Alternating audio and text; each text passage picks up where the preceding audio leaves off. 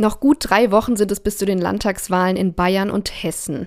In Bayern setzt Markus Söder voll auf einen Wahlkampf gegen die Grünen und wird dabei vom Bundesvorsitzenden der CDU, Friedrich Merz, unterstützt. In Hessen wiederum regiert Boris Rhein ziemlich harmonisch mit den Grünen, so wie übrigens auch in Nordrhein-Westfalen, Schleswig-Holstein und etlichen weiteren Bundesländern. Wie passt das zusammen? Darüber spreche ich mit Jens Spahn, dem ehemaligen Gesundheitsminister, der heute stellvertretender Fraktionsvorsitzender im Bundestag ist. Nachdem er sich erst eine Weile zurückgezogen hatte, ist er jetzt wieder da und hat offenbar Lust auf mehr. Diesen Eindruck hat zumindest mein Kollege Oliver Georgi, der gerade an einem Porträt über Spahn arbeitet und uns gleich einen kleinen Einblick in seine Recherche gibt. Als erstes spreche ich aber mit meiner Kollegin Helene Bubrowski über die Frage, was jetzt aus dem schwarz-grünen Projekt auf Bundesebene wird, was die Grünen zu dem ganzen Gerede vom Hauptgegner sagen und ob sich in der Union schon der nächste Machtkampf um die Kanzlerkandidatur anbahnt. Heute ist Mittwoch, der 13. September. Mein Name ist Livia Gerster und ich freue mich, dass Sie zuhören.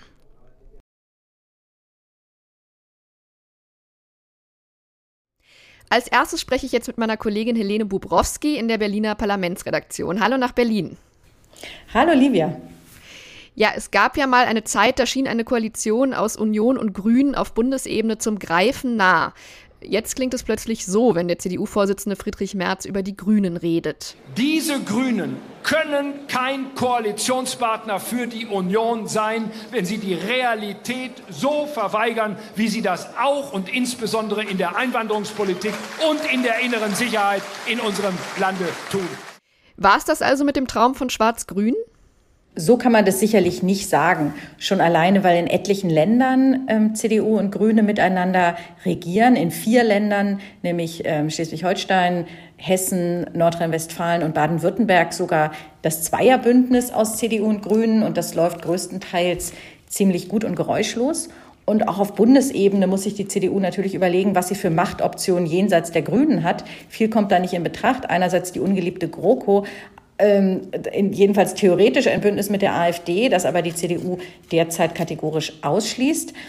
Insofern, wenn sie jetzt ohne Not äh, ausschließt, jemals mit den Grünen zusammenzuarbeiten, ist das eine Option weniger. Und das wird mutmaßlich, so schätze ich das ein, nicht die Strategie für die nächsten Monate sein, sondern ist eher jetzt Wahlkampfhilfe für Markus Söder in Bayern. Du bist ja in der Berliner Parlamentsredaktion die Fachfrau, auch für die Grünen. Wie reagieren die denn eigentlich auf dieses Oppositionsgetöse? Also nehmen sie das sportlich oder fühlen die sich da schon vor den Kopf gestoßen?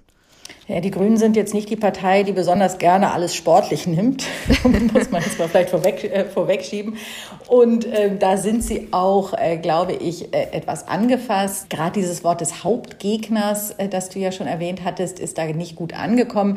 Da hat ja Ricarda Lang, die Parteivorsitzende, ziemlich schlagfertig reagiert und gesagt, also die Hauptprobleme oder die Hauptgegner im Land sind eigentlich die Probleme der Menschen und nicht andere Parteien, schon gar nicht, wenn sie im Prinzip auch den mehr oder weniger selben äh, Wertekanon teilen wenn man das jetzt mal zur AfD abgrenzt, also auf dem Boden der freiheitlich-demokratischen Grundordnung stehen. Das fanden, ja, die Grünen haben sich, haben das, glaube ich, nicht verstanden auch wenn es jetzt bei den Grünen wenig echte CDU-Fans gibt und auch mittlerweile gab ja mal so eine kurze Zeit, wo man dachte, ach, das Regieren mit der CDU wäre vielleicht viel besser gewesen als in der Ampel oder in Jamaika wäre einfacher gewesen als in der Ampel. Das habe ich jetzt in letzter Zeit nicht mehr so oft gehört. Also mit der CDU, wie sie jetzt sich unter Friedrich Merz und Carsten Linnemann aufstellt, ist natürlich auch relativ weit weg von den Grünen. Und trotzdem ist auch für die Grünen ähm, natürlich eine Koalition mit der CDU eine mögliche Machtoption.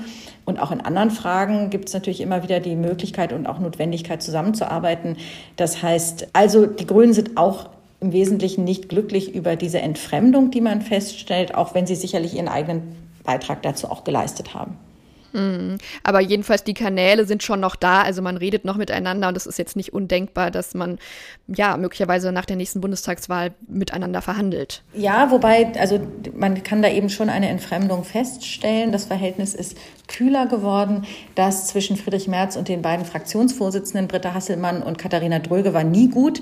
Das begann ja schon, als Merz gewählt wurde, mit einem offen ausgetragenen Konflikt darüber, warum man sich eigentlich nicht trifft und warum Merz nie Zeit hat für die Grünen. Ähm, das, auch das Verhältnis zwischen den beiden Parteivorsitzenden Lang und Nuripur und Merz ist äh, jedenfalls mal ambivalent, was auch damit zu tun hat, dass Merz die beiden mal ähm, öffentlich angegriffen hat. Da ging es um deren nicht sozusagen nicht vorhandene akademische Würden. Das haben die ihnen auch übel genommen. Also mit Habeck war es wohl mal besser zwischen Habeck und Merz, aber auch das ist nicht mehr so gut. Es gab ja äh, die alte äh, Pizza Connection, die ganz früh schon ausgelotet hatte, schwarz-grüne Zusammenarbeitsmöglichkeiten. Ähm, und das hat es immer ja, über die Dauer gegeben. Und das gibt es jetzt auch einige, die sagen, das müssen wir wieder intensivieren. Aber äh, das ist derzeit ein, ein weiterer Weg, als es zwischenzeitlich schon mal gewesen ist. Hm. Und ja, diese, dieses Wort vom Hauptgegner, das ähm, hat ja nicht nur bei den Grünen für Kritik gesorgt, sondern auch in den eigenen Reihen ähm, in der Union, so nach dem Motto, also die Grünen, die sind doch unsere Mitbewerber und unser Gegner, das ist doch die AfD. Ja, aber ausgerechnet jetzt in Bezug auf die AfD gab es ja von März auch in jüngster Zeit immer wieder missverständliche Äußerungen. Wir werden unsere eigenen Vorschläge sehr viel konkreter noch einmal darlegen und damit auch deutlich machen, dass wir wirklich eine Alternative für Deutschland mit Substanz sind. Es ist in Sachsen-Anhalt in einer kleinen Gemeinde ein Bürgermeister gewählt worden, der der AfD gehört, angehört. Und natürlich ist das eine demokratische Wahl, das haben wir doch zu akzeptieren. Und natürlich muss in den Kommunalparlamenten dann auch nach Wegen gesucht werden, wie man gemeinsam die Stadt, das Land, den Landkreis gestaltet. Wie erklärst du dir denn diese unglücklichen Formulierungen?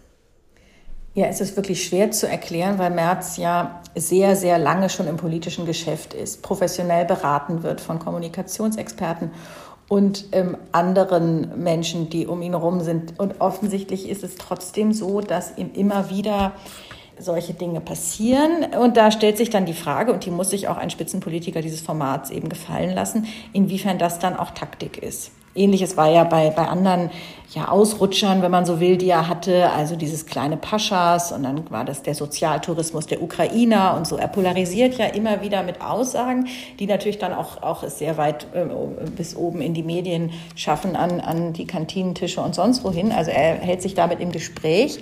Und man fragt sich, äh, dann ist das, es wird ihm ja unterstellt, das sei Taktik, er will provozieren und geht dann einen Schritt nach vorne und dann einen halben zurück und sagt, ja, da sei er missverstanden worden, das sei ja so gar nicht gemeint gewesen und jetzt böshaft, boshafte ähm, Falschauslegung. Ehrlich gesagt, dafür passiert sowas einfach ein bisschen zu oft.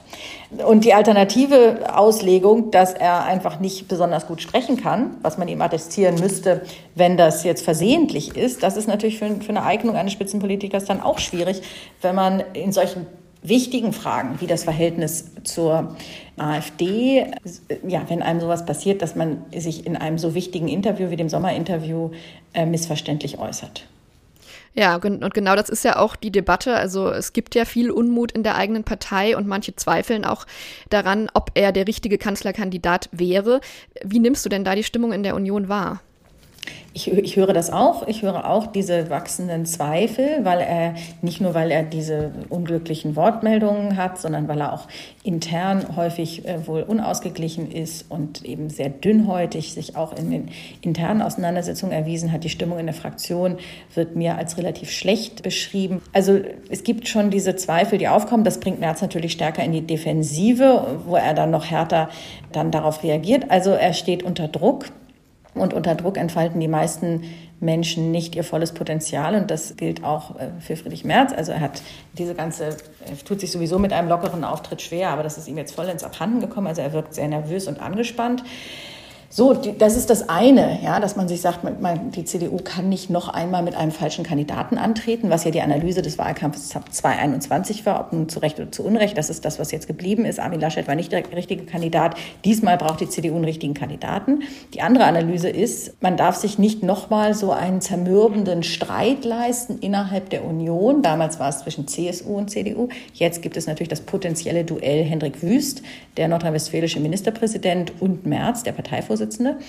Ähm, und das ist quasi die andere Lehre aus dem Wahlkampf 2021. Man kann nicht nochmal sich einen, einen öffentlichen Schlagabtausch dieser Größenordnung wünschen. Das heißt, die Antwort darauf heißt Geschlossenheit. So, das passt jetzt beides nicht zusammen. Also es geht, wenn man sagt, Merz ist der falsche Kandidat, muss es, einen, muss es eine Auseinandersetzung in der Partei geben. Wenn man sagt, man will keine Auseinandersetzung, dann muss man beim Parteivorsitzenden bleiben, der mit einer großen Legitimation ausgestattet wurde durch die Mitgliederbefragung, die stattgefunden hat. Insofern ist die Lage nicht einfach und die nächsten Wahlen sind zwar erst in zwei Jahren, aber man kann auch sagen, schon in zwei Jahren. Mm, ja, und es gibt ja auch mehr Männer noch mit Ambitionen in der Partei. Also du hast gerade schon Wüst genannt. Äh, wer könnte dann am Ende bei der Frage um die Kanzlerkandidatur noch so mitreden? Es fällt jetzt zuletzt auch hin und wieder mal der Name Jens Spahn, der ja jetzt stellvertretender Fraktionsvorsitzender ist, zuständig für die mhm. Themen Klima und Wirtschaft und da auch jetzt eine hohe Fernsehpräsenz hat, äh, schon beim Agenda-Setting irgendwie dabei ist, Dinge ja auch äh, pointiert formulieren kann und auf den Punkt bringt ähm, und eben auch dieses konservative Profil der Partei stärkt. Das kann man schon so sehen. Andererseits ist Jens Spahn ein Politiker, der in seiner Partei nie besonders beliebt war und durch die Corona-Zeit, wo er ja Bundesgesundheitsminister war, noch unbeliebter geworden ist, jedenfalls im zweiten Teil. Das ist gerade in Ostdeutschland, und da stehen nächstes, nächstes Jahr drei Wahlen an, besonders schwierig für ihn, weil ja da mhm. die Ablehnung der Corona-Politik äh, besonders groß war. Also ist es, würde ich sagen, derzeit noch unklar, ob Jens Spahn jedenfalls mal für die nächste Wahl da wirklich irgendwelche Aktien drin hat. Es gibt aber natürlich neben Henrik Wüst auch noch den Ministerpräsidenten im Norden, Daniel Günther, der auch ein sehr gutes Ergebnis eingefahren hat, sein Land gut regiert, ähm, mhm. allerdings vielen in der CDU viel zu liberal ist. Also man sagt dann, das funktioniert für den Norden, aber nicht für das ganze Land. Frauen sehen wir im Grunde genommen gar nicht. Mhm. Auch wieder, das war ja bei den letzten Wahlen auch immer so, dass abgesehen von Annegret Kramp-Karrenbauer seither keine einzige Frau mehr sich beworben hatte. Äh, nur für den CDU-Vorsitz. Für den CDU-Vorsitz, genau. Ja. Und, und mhm. als Generalsekretärin gab es dann mal die eine oder andere. Jetzt haben wir nur eine stellvertretende Generalsekretärin, von der man aber nicht besonders viel hört.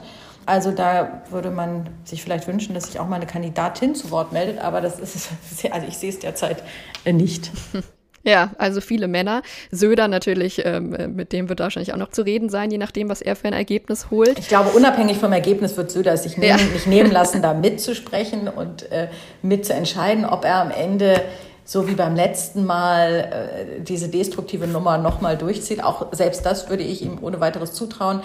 Äh, die Frage ist nur wirklich, wie jetzt das Wahlergebnis ist. Und die Schwierigkeiten in Bayern mit den Freien Wählern sind derzeit groß genug. Also man weiß nicht, ob er wirklich jetzt sich noch eine zweite Baustelle mittelfristig ans Bein binden kann ähm, oder nicht. Ja, also ein Söder will immer, wie unser Kollege Timo Frasch in Bayern zu sagen pflegt. Ähm, ja, dann fragen wir später Jens Spahn direkt, was er dazu sagt. Und ich danke dir jetzt erstmal für deine Zeit, Helene. Vielen Dank, Livia. Ja, um Jens Spahn äh, ging es ja gerade schon und über den wollen wir jetzt auch noch ein bisschen weiterreden, bevor wir gleich mit ihm reden. Und zwar mit meinem Kollegen Oliver Georgi aus der FAS, der ähm, gerade ein Porträt über ihn geschrieben hat, was jetzt an diesem Wochenende auch in der FAS erscheinen wird und in das er uns netterweise schon einen kleinen Einblick geben kann. Hallo Olli. Hallo. Ja, wieso dachtest du, es lohnt sich jetzt mal genauer Spahn unter die Lupe zu nehmen? Na, ich finde, Jens Spahn war immer schon einer der spannendsten Politiker in der Union. Eben weil er schon lange in der Politik ist, er ist erst 43, aber immerhin schon über 20 Jahre im Bundestag, also hat eine immense Erfahrung und ist eigentlich der längste Hoffnungsträger in der Union. Also ihm wurde immer schon zugeschrieben, dass er eigentlich alles machen kann. Und dann kam ja sozusagen die Pandemie und er war Gesundheitsminister und er war sozusagen derjenige, der, der ständig und jeden Tag auf der großen Bühne saß und äh, der für Kanzler tauglich gehalten wurde, der der beliebteste Politiker war und der dann aber sehr schnell und sehr rapide und sehr jäh abgestürzt ist und dann ja auch eine Weile nach der verlorenen Bundestagswahl weg vom Fenster war. Und ich fand es einfach sehr spannend, was ist eigentlich mit dem? Was macht denn der jetzt? Und jetzt hast du schon gesagt, also erst beliebt, dann abgestürzt. Also war es so, dass man ihn einfach im Prinzip dann für alles verantwortlich gemacht hat, was schief lief in der Pandemie? Genau, ich glaube, das war äh, teils, teils. Er hat natürlich auch selber Fehler gemacht. Er hat äh, teilweise schlecht kommuniziert, hat äh, Masken bestellt. Das war auch ein, ein großer Skandal, die, der Deal, der zumindest fragwürdig war. Dann kam die Geschichte mit der privaten Villa im Grunewald, mm. die er mhm. gekauft hat, äh, mitten in der Pandemie, wo ja auch der Eindruck erweckt wurde, naja, sagen wir mal, so ein ehrlicher Makler oder ein Macher, das Image hat dann doch gelitten. Das war das eine, das war sozusagen selbst verschuldet. Aber der andere Teil war eben auch die Zuschreibung. Er wurde natürlich dann zum Sündenbock gemacht. Mhm. Nicht nur von den Corona-Leugnern, auch von normalen, enttäuschten Bürgern, die ihn für alles verantwortlich gemacht haben, äh, was schiefgelaufen ist. Und das hat ihm schon einen, einen herben Schlag versetzt. Das mhm. hat er mir mhm. auch gesagt. Also auch persönlich vorher der beliebteste Politiker und dann innerhalb von weniger, von wenigen Wochen im Grunde dann der Absturz. Und äh, gerade einer wie er, der so ehrgeizig ist, der muss das erstmal verdauen und der muss da erstmal wieder rauskommen. Ja, das Wort ehrgeizig ist eines, was man sehr oft hört, äh, wenn der Name Spahn fällt. Ähm, und ähm, ja, was auch immer so einen kritischen Ton hat, also als wäre das wirklich ein überbordender Ehrgeiz, irgendwie zu viel. Also ich meine, eigentlich würde man ja das von jedem Politiker denken, dass der erstmal ehrgeizig sein muss. Wieso macht man ihm, ihm das so zum Vorwurf? Ich glaube, dass viele äh, wissen und auch sagen, dass er sehr begabt ist also politisch äh, sehr, sehr äh, flink, sehr schnell. Also er kann gut zuspitzen, er beherrscht die Regeln der, des politischen Betriebs, also auch was die Medien betrifft, sehr gut. Und ich glaube, zum einen äh, ruft das immer auch Neid hervor. Ich glaube, das ist auch ein, eine Komponente. Mhm. Und die andere ist natürlich, dass er auch von seiner Art her und von seinem Habitus es seinen Gegnern manchmal auch leicht macht, weil er eben in Talkshows dann sehr nassforsch und so ein bisschen over the top agiert und man so ein bisschen denkt, okay, ist das jetzt gerade Eigen-PR? Also arbeitet er für die Marke Jens Spahn? Oder arbeitet er gerade für den Inhalt und für, mhm. die, für die Sachpolitik? Und wohin führt ihn dieser Ehrgeiz? Also du sagst, er ist jetzt wieder ähm, besonders vernehmbar, meldet sich immer öfter zu Wort. Warum? Was, was hat er vor? Naja, ich glaube, er hat nach dem, nach dem Rückzug aus dem, oder dem, dem, der, der Abwahl aus der Bundesregierung nach der Bundestagswahl wirklich äh, einen, einen Plan verfolgt. Das hat er auch gesagt, das sagen auch Vertraute von ihm er war erstmal eine Weile weg aus Deutschland, hat auch keine Interviews gegeben. Und er eben, das meine ich, er kennt eben den Medienbetrieb auch so gut und die Regeln, die dort herrschen, dass er wusste, er muss erstmal demütig sein. Mhm. Er kann nicht direkt wieder äh, sozusagen starten als der gescheiterte Gesundheitsminister und als derjenige, der abgewählt wurde. Und dann hat er einen Plan verfolgt. Er hat sich äh, lange zurückgehalten, hat dann mit kleineren regionalen Medien wieder angefangen. Jetzt mittlerweile ist er wieder sehr präsent in Talkshows. Er ist ein stellvertretender Fraktionsvorsitzender hat im Grunde fast jede Woche einen kontroversen oder weniger kontroversen Vorstoß. Also er spielt wieder eine Rolle medial und man merkt ihm schon, er will wieder nach vorne. Er hat auch gelernt, geduldiger zu sein. Das wurde mir auch oft vorgeworfen, dass er ungeduldig sei, dass er eben überambitioniert äh, mit jeder Phase ausgestrahlt hat, dass er unbedingt nach oben will. Und jetzt hat er gemerkt und er hat anerkannt, er muss einfach warten. Für was immer dann kommt. Gut, dann schauen wir mal und lesen erstmal dein Porträt am Wochenende. Vielen Dank, Olli. Gerne, danke. Nachdem wir jetzt schon über Jens Spahn geredet haben, freue ich mich sehr, dass wir jetzt auch mit ihm sprechen können. Ich wische ihn gerade mitten im hessischen Wahlkampf. Hallo, Herr Spahn. Schönen guten Tag, Frau Gerster. Ja, im Gesundheitsministerium, da sitzt heute Karl Lauterbach. Unseren Hörerinnen und Hörern dürften Sie aber immer noch als Corona-Minister in lebhafter Erinnerung sein. Wie schauen Sie denn auf diese Zeit zurück? Das war eine intensive Zeit, ähm, aber ja nicht nur für uns in der Regierung, sondern für jeden. Das war eine Ausnahmesituation in den Familien, auf Arbeit, für das ganze Land, für die ganze Welt. Ähm, ich bleibe dabei, wir sind relativ gut durch diese schwierige Zeit gekommen. Ich habe den Eindruck, das sehen die meisten Deutschen genauso. Berühmt geworden ist ja Ihr Satz aus dem Frühjahr 2020, als Sie sagten, wir werden einander viel verzeihen müssen. Gibt es denn etwas, das Sie auch im Nachhinein bereuen, was Sie gerne doch anders entschieden hätten lieber? Ach, wissen Sie, im Nachhinein würde man natürlich manches äh, anders entscheiden mit dem Wissen von heute. Das meiste würde ich mit dem Wissen von damals in derselben Situation unter dem Zeitdruck, der war, der war wahrscheinlich ähnlich entscheiden.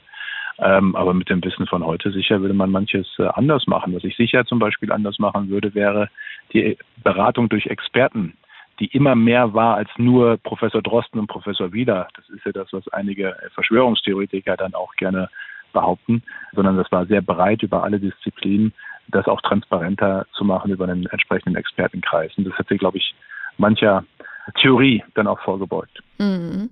Ja, diese Zeit liegt jetzt schon seit zwei Jahren hinter Ihnen. Inzwischen sind Sie in der Opposition und da als Wirtschaftsfachmann unterwegs. Macht es Ihnen Spaß, jetzt nach dem staatstragenden Amt in einer Krisenzeit mal wieder so richtig zuspitzen zu können?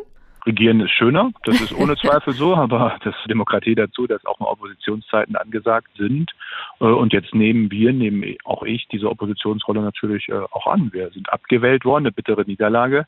Wir sind dabei, auch konzeptionell äh, neu zu arbeiten. Die Welt hat sich ziemlich verändert. Pandemie, Krieg in Europa, Energiekrise, Inflation.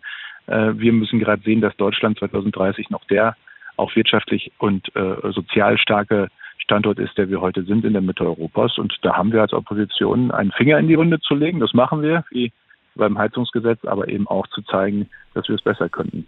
Mm, ja, genau. Sie wettern äh, zurzeit kräftig gegen die Grünen vor allem und schimpfen auf deren ideologische Verbohrtheit oder Politik mit der Brechstange und so weiter. Was haben Sie denn eigentlich gegen die Grünen? ich habe nichts gegen die Grünen, ich habe keine persönliche Sache. Im Gegenteil, ich bin mit äh, grünen Kolleginnen und Kollegen mit vielen im guten persönlichen Austausch. Ich sehe nur viele Dinge anders äh, als äh, Grüne sie sehen, wenn es um Wirtschaftspolitik geht, um effiziente Klimapolitik geht. Zum Beispiel werde ich nie verstehen, warum Grüne lieber Kohlekraftwerke laufen lassen als klimaneutrale Kernkraftwerke. Kohle ist nur wirklich CO2-mäßig das schmutzigste, was es gibt. Ähm, und das sind dann so Dinge, wo ich dann eben auch sage, da verstehe ich euch einfach nicht. Und diese Unterschiede arbeiten wir dann noch raus. Und glauben Sie, Sie könnten sich ähm, auch mal wieder besser verstehen? Also wie sieht es aus mit Schwarz-Grün? Ist das noch eine Option im Bund? Schwarz-Grün als Koalition regiert ja erfolgreich in äh, vielen Bundesländern, bei mir daheim in Nordrhein-Westfalen, hier in Hessen, wo ich gerade unterwegs bin. Da, wo die Grünen pragmatisch sind, sich auf gute Kompromisse einlassen, da lässt sich auch gut regieren. Ich sehe nur im Bund, dass die Grünen, äh, nachdem sie letztes Jahr vieles auch, wie ich finde, sehr richtig pragmatisch mitentschieden haben, LNG-Terminals, Gas einkaufen, anderes mehr, dass sie, der Pragmatismusvorrat scheint mir aufgebraucht. Sie fallen zurück auch in, in eine Ideologisierung. Äh, das sehen wir bei bestimmten äh, Themen. Nehmen Sie nur das Heizungsgesetz, das Selbstbestimmungsgesetz, das sogenannte, wo Gesellschaftspolitik gemacht wird, Kiffen legalisieren. Ich bin mir auch nicht sicher, ob alle wahrnehmen, wie polarisiert unsere Zeit gerade ist. Das für die allermeisten das Thema Migration, Wirtschaft, Inflation, wie kann ich die Dinge noch bezahlen, die entscheidenden Themen sind. Und das sind nicht die Themen, die die Grünen äh, bearbeiten oder lösen. Und dadurch sind sie Teil dieser polarisierten Gesellschaft gerade. Ähm, und das macht mit diesen Inhalten Zusammenarbeit auch schwieriger. Ich sage nicht nie, mhm. sag aber andersrum schon auch. Ich sehe mit dieser Veränderung bei den Bundesgrünen gerade keinen Automatismus für schwarz-grüne Regierungszusammenarbeit. Mhm. Ihren Kollegen Wüst haben Sie gerade genannt, der eben in NRW mit den Grünen regiert und in dem Zusammenhang auch kürzlich sagte, wir sollten da keine Konflikte konstruieren, ähm, was ja im Widerspruch steht zu dem, äh, was Sie gerade gesagt haben, aber vor allen Dingen eben auch zum Wort des Hauptgegners in der Regierung, ähm, von dem Herr Merz sprach, Ihr Vorsitzender. Nehmen Sie dann so eine Warnung von Hendrik Wüst ernst? Ich sehe da tatsächlich auch keine Konflikte zwischen Bundes- und äh, Landespartei. Ich habe ja selbst die Koalitionsverhandlungen NRW mitgeführt. Äh, was aber eben auch wichtig ist und übrigens richtig an dem Satz von Friedrich Merz, wenn man ihm genau zugehört hätte und ihn nicht wieder mal aus dem Zusammenhang gerissen hätte, den Satz äh, damals in der, in der Aufregung, die da war, äh, zu sagen, die Grünen sind unser Hauptgegner in der Bundesregierung, Genau. Weil, dort ist ja sinngemäß gesagt, weil sie die einzige Partei in der Bundesregierung sind, die ihre Projekte äh, und das, was sie verändern wollen, auch durchsetzen und durchgesetzt bekommen. Und das meiste dieser Projekte sind eben Dinge, die wir völlig anders sehen äh, und teilweise auch fundamental ablehnen. Das sind also die einzigen, die in der Bundesregierung Politik gestalten, das ist ja erstmal eine Anerkennung, dann mit automatisch, wenn wir die Dinge völlig anders sehen, unser politischer Hauptgegner, wenn man den Begriff so nennen will, oder diejenigen sind, mit denen wir uns am meisten reimen. Das liegt für mich in der Natur der Sache. Deswegen habe ich diese Aufregung damals nicht wirklich verstanden. Aber engen Sie sich nicht unnötig ein, wenn Sie eben äh, Koalition mit den Grünen jetzt ausschließen, so wie es ja auch Söder im Moment in Bayern Wer hat macht? sie denn ausgeschlossen? Ich, so, ich glaube, in unserem Gespräch bis hierhin hat das niemand ausgeschlossen, Frau Gerster. Sie haben äh, sich vorsichtig skeptisch gezeigt, aber jetzt wollte ich ja auf Söder genau, das abheben. Ist was anderes denn der schließt das ja schon aus für Bayern und ist damit ja praktisch abhängig von Aiwangers freien Wählern. Naja, in Bayern ist äh, die einzige bürgerliche Koalition, die es in Deutschland auf Bundeslandesebene noch gibt, im Amt. Die stellt sich der Wiederwahl. Die Zusammenarbeit war gut in den letzten Jahren, zeichnet sich ab, dass es für diese Fortsetzung der Zusammenarbeit eine Mehrheit gibt. Warum also äh, soll Markus Söder jetzt über andere Koalitionen nachdenken? Was übrigens manche unterschätzen, auch bei den Grünen, ist, wie stark polarisiert mittlerweile äh, die Grünen auch äh, sind in der Bevölkerung. AfD und Grüne äh, sind die beiden Parteien, die am meisten polarisieren. Mhm. 50 äh, Prozent jeweils der Wählerinnen und Wähler sagen, welche Partei würden sie niemals wählen? Niemals. Egal was passiert, fällt ihnen eher die Hand ab. 50 Prozent sagen AfD, 50 Prozent sagen die Grünen, sind nicht dieselben 50 Prozent, aber es sind die beiden Parteien, die am meisten polarisieren. Es gibt natürlich den wichtigen Unterschied, äh, die Grünen sind demokratische Mitte. Äh, mit ihnen reden wir, können wir zusammenarbeiten, äh, mit der AfD sicher nicht. Äh, gleichwohl finde ich, müssen die Grünen, ich hoffe jedenfalls, dass sie es tun, einfach wahrnehmen, dass sie gerade unheimlich polarisieren, unheimlich viele Leute auch verlieren, an Akzeptanz verlieren, weil sie in der Zeit der Krise, Migration, Inflation, Wirtschaft einfach so weitermachen, als wäre nichts. Hm. Wo wir gerade eben noch in Bayern waren, will ich Sie auch noch mal schnell nach dem Fall Aiwanger fragen. Also ich denke mir, dass Sie Söders Entscheidung verteidigen, ihn, ihn, im Amt zu lassen. Aber meine Frage wäre jetzt eine andere an Sie als einen Mann, der eben schon für das ganze Land als Minister Verantwortung getragen hat. Hätte aus Ihrer Sicht Aiwanger besser zurücktreten sollen? Herr Aiwanger hätte schneller und klarer Aufklärung betreiben sollen, dass sich das über Tage so hingezogen hat. Äh, das, das war nicht gut. Ich hoffe, das sieht er auch selbst. Gleichzeitig muss man einordnen, dass es um Dinge geht, die vor 35 Jahren, zumindest der Vorwurf ist ja erstmal der, es sind ja jetzt auch keine anderen äh, Beweise für den Vorwurf, dass er das alles war, aufgetaucht. Jedenfalls finde ich, muss man das in der Abwägung äh, sehen. Ich kenne Hubert Aiwanger jetzt nicht persönlich sehr, sehr gut. Ich kenne ihn von ein paar auch äh, politischen Themen, die wir zusammen bearbeitet haben in Bundes- und Landesregierung und, und kann nur sagen, das ist ja jemand, mit dem man auch vernünftig reden, vernünftig zusammenarbeiten kann. Und insofern finde ich es in der Abwägung, es geht um etwas vor langer Zeit. Äh, er hat sich entschuldigt, wenn auch viel zu spät und äh, am Anfang äh, rumdrucksend. Aber in der Abwägung verstehe ich Markus Söder Entscheidung sehr gut. Dann nochmal kurz zurück zu Ihrer Partei. Sie sprachen jetzt gerade schon von den Polen, äh, den Grünen auf der einen Seite, der AfD auf der anderen Seite. Da gab es ja jetzt auch ein paar Aussagen Ihres Vorsitzenden, ähm, die für Wirbel gesorgt haben von Friedrich Merz und wo sich dann eben auch Parteifreunde öffentlich zu Wort gemeldet haben und ihn korrigiert haben ähm, bei seinen etwas missverständlichen Aussagen zur AfD, zur Zusammenarbeit auf kommunaler Ebene in einem Sommerinterview.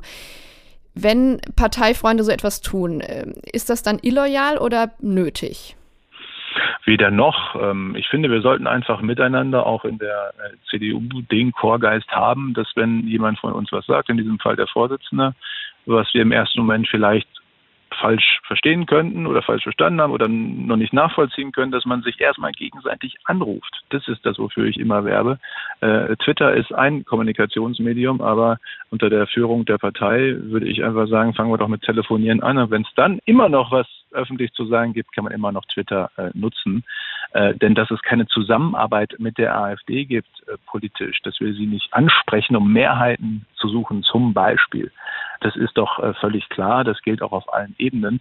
Worauf Friedrich Merz hingewiesen hat, ist, wenn ein AfD-Landrat wie in Sonneberg einen CDU-Bürgermeister anruft und mit ihm über meinetwegen Kindergartenfinanzierung zwischen Land und äh, Kommune spricht, dann wird man ja den Hörer abheben, äh, um im Sinne der Bürger was zu erreichen. Das ist aber ja keine äh, äh, Zusammenarbeit im Sinne von, wir tun uns irgendwie zusammen, um was durchzusetzen. Ähm, so, das hat am Ende diese Missverständnisse äh, ausgelöst. Ähm, ich werbe halt dafür, wenn man sozusagen was hört, wo man denkt, kann der das wirklich gesagt haben, sollte das so gemeint sein, dass man erstmal miteinander redet, äh, dann lassen sich viele Dinge nach meiner Erfahrung auch aufklären. Und das ist aber trotzdem ja ein Zeichen von einer gewissen Unzufriedenheit in der Partei mit Friedrich Merz, ähm, von der man, der man immer wieder begegnet. Äh, entgleitet ihm da gerade die Kontrolle über seine Partei? Also ich weiß nicht, wo Sie äh, jetzt was begegnen. Ich stelle fest, dass wir einen Parteivorsitzenden mit Friedrich Merz haben, der von zwei Dritteln der Mitglieder in einem Mitgliedervotum vor weniger als zwei Jahren gewählt worden ist bei hoher Wahlbeteiligung. Wir hatten noch nie einen Vorsitzenden mit einem so starken Mandat, so einer starken Legitimation, ähm, dass wir alle in der Führung der Partei gut zusammenarbeiten unter seiner Führung. Äh, und ich kenne jetzt auch niemanden, der das, äh, also wie haben Sie es gerade genannt, also in Zweifel äh, zieht oder in Frage stellt. Friedrich Merz ist unser Vorsitzender in Partei und Fraktion. Wir arbeiten gut zusammen. Gegen die CDU-CSU kann aktuell übrigens nach den Umfragen keine Regierung gebildet werden. Ich finde, zwei Jahre nach dieser bitteren Wahlniederlage ist das als Zwischenbefund schon mal ganz okay. Und in diesem Sinne arbeiten wir da weiter gut zusammen. Und ist Friedrich Merz angesichts dieser Debatten auch der richtige Kanzlerkandidat für die Union? Die Frage äh, stellt sich nicht. Sie stellt sich vor allem für die meisten Bürgerinnen und Bürger nicht. Äh, ich kann immer nur wieder sagen, Migration, Wirtschaftskrise, Inflation, das sind die Hauptthemen, die die Menschen gerade interessieren, die sie umtreiben, wo sie erwarten, dass wir auch zu Lösungen kommen. Ich könnte Ihnen jetzt gerade äh, äh, drei, vier Punkte sagen, wo wir sofort äh, mitmachen würden, äh, von Steuern runter für Investitionen, Stromsteuer, sichere Grenzen, sichere Herkunftsstaaten, wo wir einen Unterschied machen könnten. Das bewegt die Menschen, nicht die Frage, wer in zwei Jahren Kanzlerkandidat ist. Und Friedrich Merz hat als Parteivorsitzender nicht ein, sondern das entscheidende Wort in dieser Frage. Und das werden wir dann zur gegebenen Zeit von ihm hören. Stünden Sie denn auch zur Verfügung? die Frage stellt sich nun wirklich überhaupt kein bisschen. Dann aber doch die Frage, die sich wirklich stellt angesichts des Machtkampfes zwischen Söder und Laschet letztes Mal, der ja wirklich maximalen Schaden angerichtet hat. Wie kann es denn diesmal besser laufen? Der ideale Verlauf wäre aus meiner Sicht, dass äh, Friedrich Merz und Markus Söder uns gemeinsam in den Führungsgremien der Parteien, CDU und CSU, einen Vorschlag machen. Und ich bin auch zuversichtlich, dass das rechtzeitig, aber eben zu gegebener Zeit auch passieren wird. Also ohne die Landesvorsitzenden und Ministerpräsidenten? Naja, natürlich reden wir ja alle äh, miteinander und auch äh, die Landesvorsitzenden äh, mit dem Bundesvorsitzenden über diese Fragen. Das eine ist ja formal, das andere sind die Dinge, die besprochen werden. Es ist ja nicht so, dass wir alle zu Hause sitzen und mit niemandem reden. Ähm, und, und, gleichzeitig äh, werden im Ergebnis Friedrich Merz und Markus Söder einen Vorschlag machen. Da bin ich sehr sicher, einen einigen. Und wann soll die Entscheidung fallen, vor oder nach den Landtagswahlen im Osten? Beide haben gesagt, äh, nach der Sommerpause.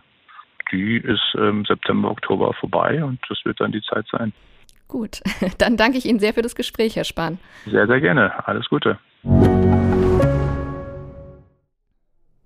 Also noch viel Zeit, sagt Jens Spahn. Dann hoffen wir mal, dass die Zeit gut genutzt wird und die Einigung auf einen Kanzlerkandidaten diesmal weniger zerstörerisch verläuft als beim letzten Mal.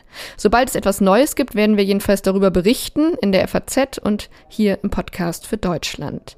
Ich danke Ihnen fürs Zuhören und ich danke auch meinen Kollegen Kevin Gremmel und Anna Hartmann, die an dieser Sendung mitgearbeitet haben. Morgen geht es dann bei meinem Kollegen Simon Strauß mal um ein ganz anderes Thema, nämlich um die Abnehmspritze. Also schalten Sie gern wieder ein. Danke für Ihr Interesse und bis dahin.